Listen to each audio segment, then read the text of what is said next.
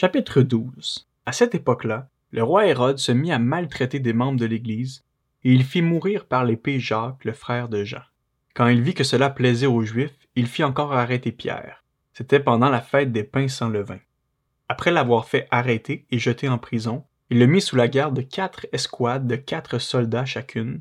Il avait l'intention de le faire comparaître devant le peuple après la Pâque. Pierre était donc gardé dans la prison et l'Église adressait d'ardentes prières à Dieu pour lui.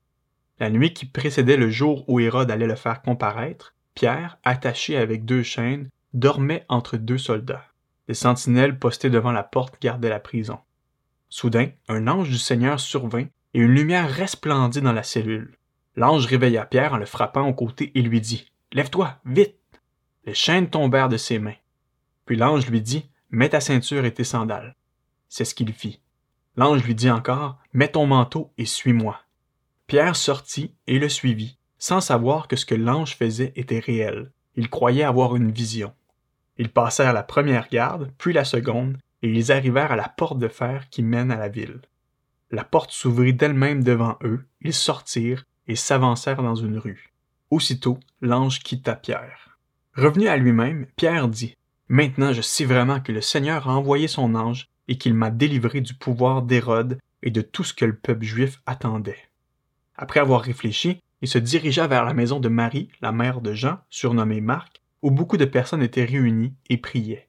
Il frappa à la porte d'entrée et une servante appelée Rhode s'approcha pour écouter.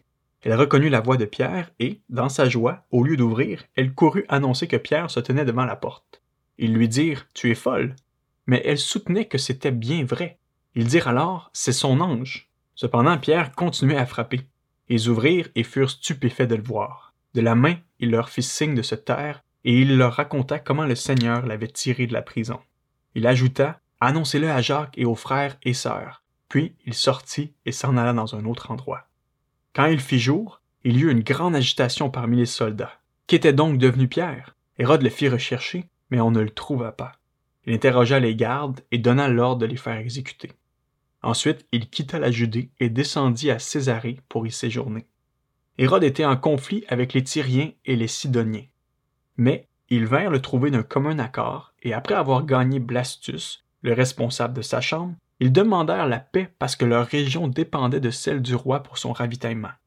Le jour fixé, Hérode, habillé de sa tenue royale, était assis sur son trône et leur adressait publiquement un discours. Le peuple s'écria C'est la voix d'un Dieu et non d'un être humain un ange du Seigneur le frappa immédiatement parce qu'il n'avait pas donné gloire à Dieu. Il mourut rongé par des vers.